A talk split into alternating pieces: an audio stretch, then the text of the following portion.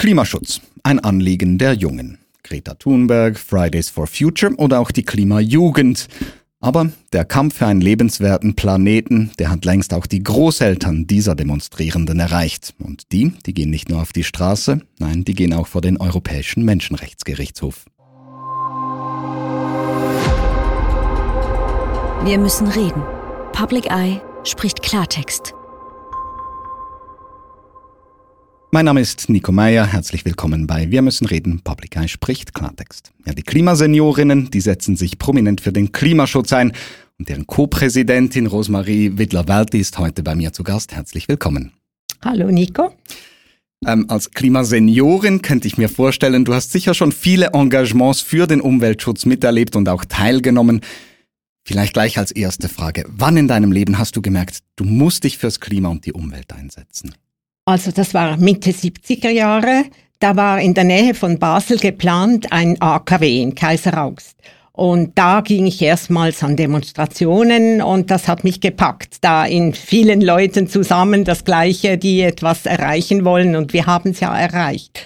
Und dann war ich auch sehr aktiv in der Friedensbewegung, in feministischen Bewegungen und zwar immer mit der Absicht, etwas Sorge zu tragen für etwas. Also zum Beispiel habe ich auch für die Erklärung von Bern, was heute Public Eye ist, mhm. auf dem Barfüßerplatz an Ständen Jute statt Plastik so Säcke aus Jute verteilt, wo es darum ging, eben die Erde zu schützen und Jute anzupflanzen, ist ja heute noch hochaktuell. Oder ich habe für Bananen äh, verteilt und die und gekämpft für den besseren sozialen Anbau und auch feministisch, da habe ich auch Gruppierungen unterstützt oder mitgemacht, wo wir geschaut haben, dass nicht äh, die Großkonzerne die Erde und die Menschen ausbeuten, auch in ärmeren Drittweltländern, wie man damals sagte. Ja. Mhm. Wenn du jetzt heute auf diese Zeit des Demonstrierens und des Aktivismus zurückblickst und das mit heute vergleichst, was denkst du, was hat sich verändert? Es hat sich verändert, äh, die Ausdrucksweise. Es war damals wirklich konkret. Waren das auch Wälder, äh, saurer Regen, es war Ozonloch, es waren äh, Wasser, die vergiftet waren und eben Sozialprojekte. Und dann hat sich vor allem, ich denke im 03, als die erste Hitzewelle gekommen ist, da wurden auch wir gewöhnlichen Bürgerinnen aufmerksam auf den Klimaschutz, dass das ein Thema ist, das leider nicht so konkret ist, dass man einfach angehen kann, irgendwo mit einer Aktion, wie zum Beispiel das Ozonloch, das man ja beheben konnte. Und da hat ja die ganze Schweiz oder auch Europa mitgemacht dann.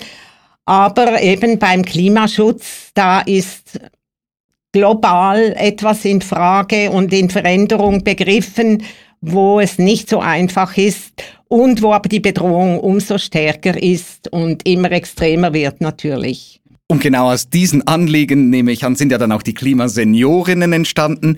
Kannst du mir etwas zu, zum Werdegang, wie ist das passiert, ja. Äh, erzählen? Also die Entstehung war ja über Greenpeace und zwar auch über Urgenda. Das ist in den Niederlanden eine Bewegung gewesen, die hat dann im Dezember 15 erstinstanzlich gewonnen. Und Klima und äh, die Greenpeace-Leute von der Schweiz, die wollten auch schon lange so eine Klage in der Schweiz einreichen gegen die Regierung und haben dann zwei erfahrene Umweltadvokatinnen aufge gefunden und ihnen aufgetragen, bitte findet heraus, wie man in der Schweiz klagen muss. Und die haben dann eine Beschwerde ausgearbeitet und herausgefunden, dass man in der Schweiz eben nur klagen kann mit Aussicht auf Erfolg, wenn die besonders betroffene äh, Menschengruppe klagt. Mhm. Die muss ein bisschen mehr betroffen sein als andere. Und das waren dann kleine Kinder und da hätten die Eltern klagen müssen und das wäre dann nicht äh, legitim gewesen und wir älteren Frauen, also mhm. ältere Menschen prinzipiell. Da wusste man, dass eben ab 03 immer in den Hitzewellenjahren viele alte Menschen gestorben sind und spezifisch ältere Frauen. Mhm. Und auf die Klagen kommen wir später noch ja. zu sprechen. Was mich aber wirklich noch interessiert ist, wie war dann dieser Prozess vom sich finden, vom Organisieren und wie seid ihr gewachsen in der Zwischenzeit? Ja. Also Greenpeace hat dann natürlich auch eine Klägerinnenschaft suchen müssen und die haben dann engagierte Frauen gesucht. Also wir haben ja zwei Ex-Nationalrätinnen der Grünen und mich haben sie extra eigentlich gesucht. Ich bin politisch, ich sage jeweils noch unbefleckt, weil ich in keiner Partei bin. Sie wollten eben nicht nur ein grüner Haufen quasi, dass man da so abstempeln kann. Und dann haben sie mich in der Großmütterrevolution gefunden. Das ist eine Bewegung, die gibt schon seit zwölf Jahren. Wir sind alles Alt-68erinnen. Und sonst noch, wir waren am Anfang etwa fünf Frauen. Und dann haben wir immer mehr gekannt und gefragt, bis wir dann immer mehr, also über 100 wurden. Und mittlerweile, das sind natürlich sieben Jahre seither, sind wir 2000 250 Frauen. Eine ja, ziemliche Wachstumskurve, ja. ja. Du hast im Vorgespräch ja auch noch erwähnt, dass auch die Klimagerechtigkeit, also zwischen dem globalen Norden und den produzierenden Ländern, auch ein Anliegen ist, das ja. dir persönlich und den Klimaseniorinnen sehr am Herzen liegt. Genau, also wir haben auch zum Beispiel Fähnchen, wo wir in allen vier Schweizer Sprachen Climate Justice und Englisch natürlich auch noch haben, weil das ist für uns ganz klar die Klimagerechtigkeit einerseits auch uns gegenüber, also den Schwächsten und vor allem natürlich den armen Ländern, die da im Pazifik am überschwemmt werden sind oder auch bedroht sind durch schreckliche Stürme und wir das initiiert haben. Mhm. Euer Engagement kommt eben auch daher, dass Seniorinnen stärker gefährdet sind durch die Klimakrisen, die Hitzewellen. Aber es hat auch den Hintergrund, dass die Schweiz wirklich auch zu wenig macht, wenn es um, die, um den Klimaschutz geht, oder? Genau, also die Schweiz wäre ja verpflichtet, das Pariser Abkommen einzuhalten. Und das heißt, sie müsste bis 2050 auf jeden Fall auf 1,5 beschränkt sein.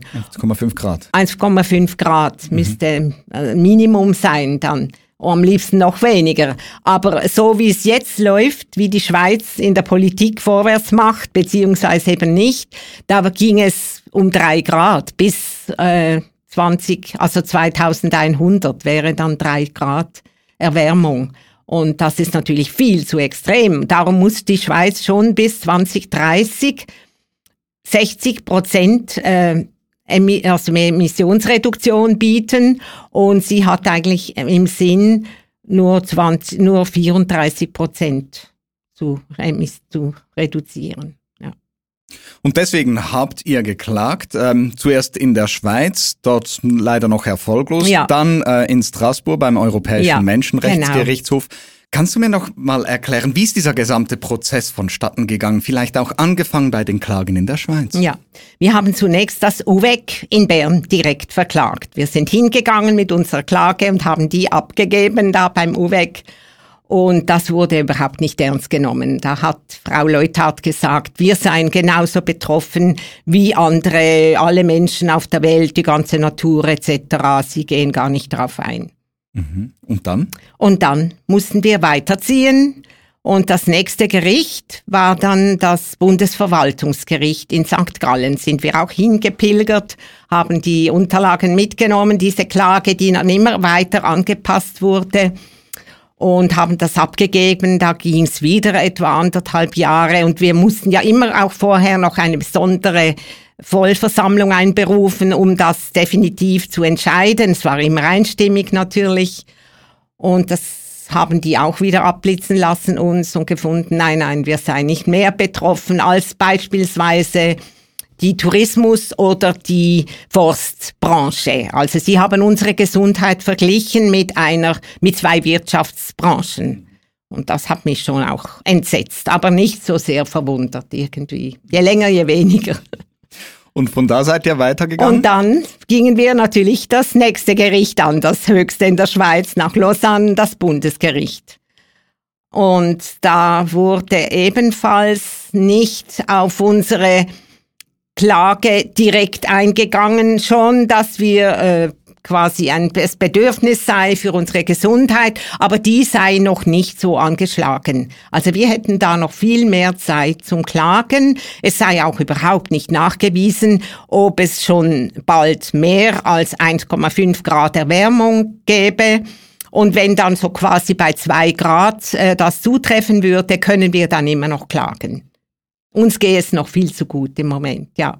da wieder eine Abfuhr ja, erhalten. und das war entsetzlich. Also das haben viele, auch ausländische berühmte Advokatinnen waren entsetzt ob dieser Begründung. Ich stelle mir gerade vor, eben wegen der Begründung. Ja, ich meine, ja. alle Forscherinnen und Forscher sagen ja, ganz klar. Das war natürlich im 20 und ich sage immer, wenn der Sommer 22 vorbeigegangen wäre, hätte vielleicht das Gericht sich nicht getraut, äh, zu sagen, wir müssen noch warten. Da sind ja auch wieder viele ältere Menschen und vor allem auch Frauen gestorben, obwohl man in der Schweiz weiß, wie umzugehen in Pflegeheimen etc dass nicht mehr so viele sterben an Hitzetagen.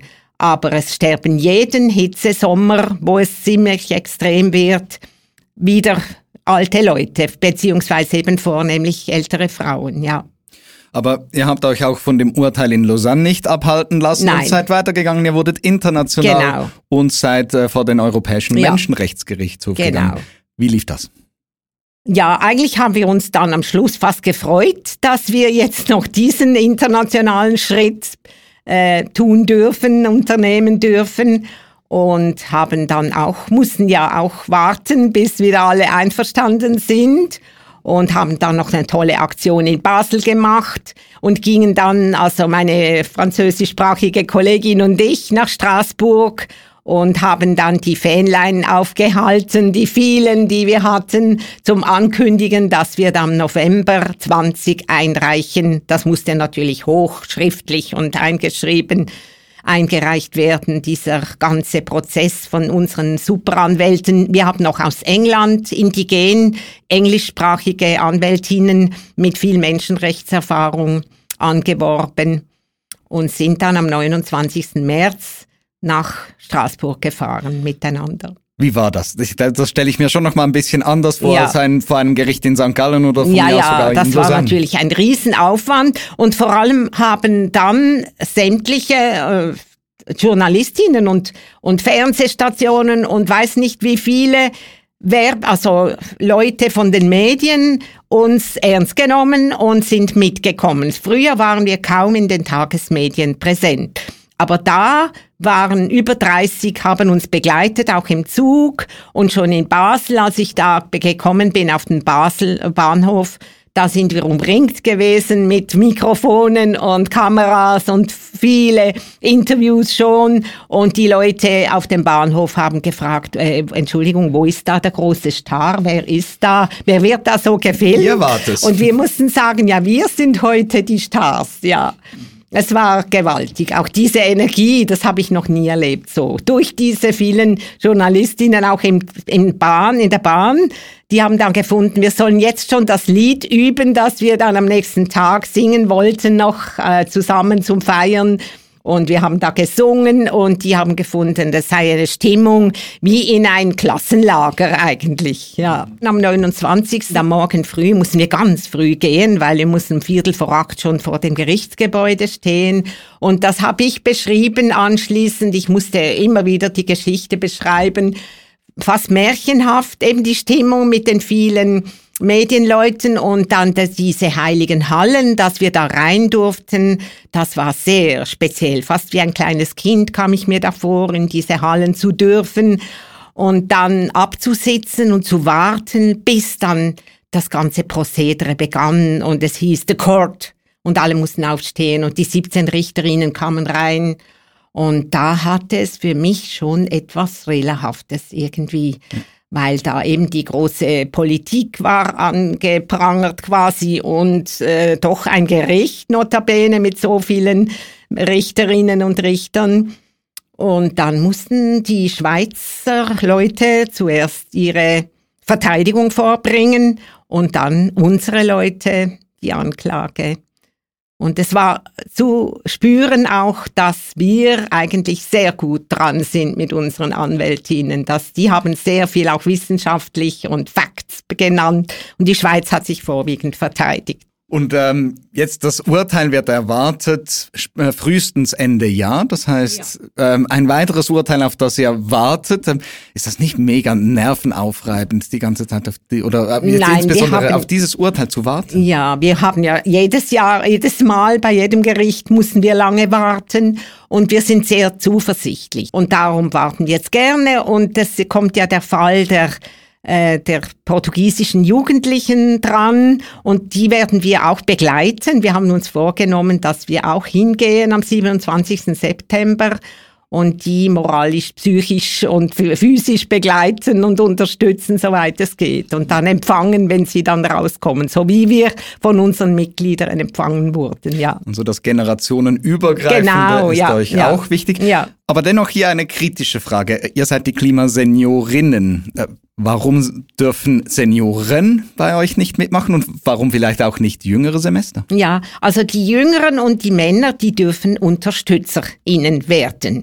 Aber ich habe ja am Anfang schon angetönt, dass vor allem wir, Frauen Übersterblichkeit erleben in jeden Hitzewellen. Dass das nachgewiesenermaßen so ist, auch wissenschaftlich erwiesen, auch vom WH, von der WHO wurde das und von anderen medizinischen Studien bestätigt, dass wir älteren Frauen besonders vulnerabel sind.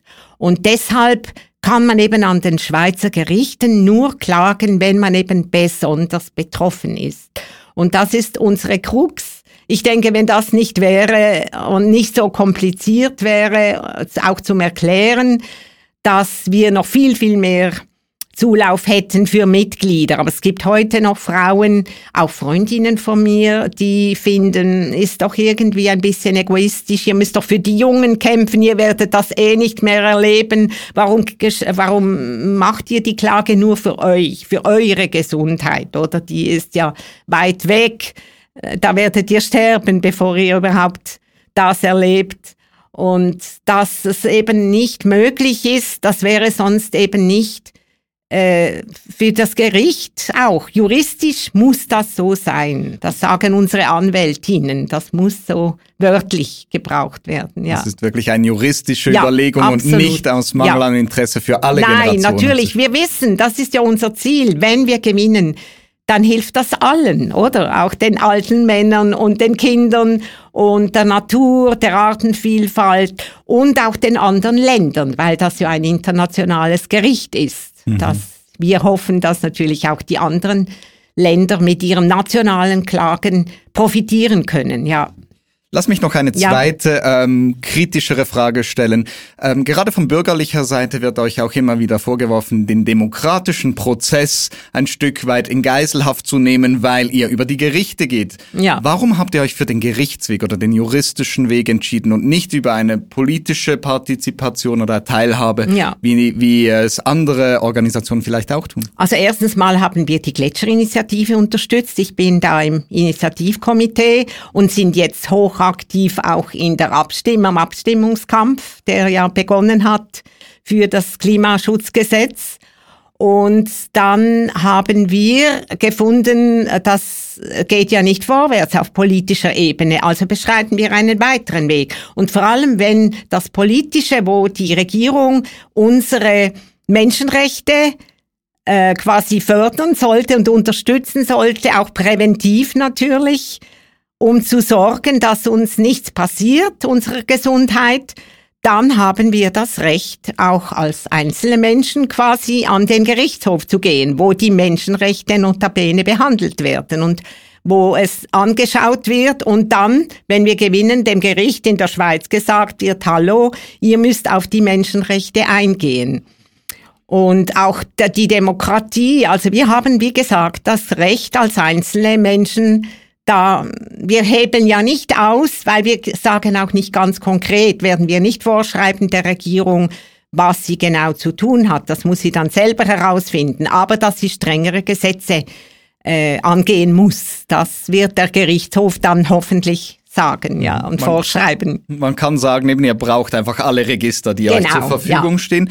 Ähm, du hast gesagt eben, das wird dann das Gericht ähm, in Straßburg dann hoffentlich so beurteilen. Genau. Was sagen wir jetzt, wir, wir gehen vom schlimmsten Fall aus und das Gericht urteilt wie äh, die Gerichte in der Schweiz auch und es gibt ein Nein für euer Anliegen. Ja. Was bedeutet das für euch? Also das wäre natürlich tragisch, dann wäre quasi legitimiert die jetzige Politik der Schweiz, die ja äh, niemals die Ziele erfolgt, die sie eigentlich sollte. Und auch alle anderen Länder wären schon raus, oder? Es müsste niemand mehr schnell sich anstrengen, um da irgendwie die Ziele 2050 schon gar nicht, geschweige denn 2030 anzupeilen. Und das wäre natürlich katastrophal. Reden wir aber noch von der positiven Seite, ja. was, wenn es ein Ja gibt? Ja, also da gibt es aber verschiedene Anträge, die wir gestellt haben, auch verschiedene Paragraphen, die da eben vielleicht dann erfüllt werden oder nicht. Also wie gesagt, 100 Prozent, das wäre natürlich super. Dann müssten wir wirklich, müssen die Gerichte in der Schweiz uns ernst nehmen und die Politik müsste äh, die Gesetze ändern und Maßnahmen direkt und sofort angehen. Und das hätte internationale Konsequenzen. Genau, ja, das müssten alle anderen Länder auch. Ja, und die Schweiz würde dann sehr im Fokus stehen natürlich und alle würden auf die Schweiz schauen, machen die jetzt vorwärts. Die sind jetzt die Ersten, die dran glauben müssen, die Politik.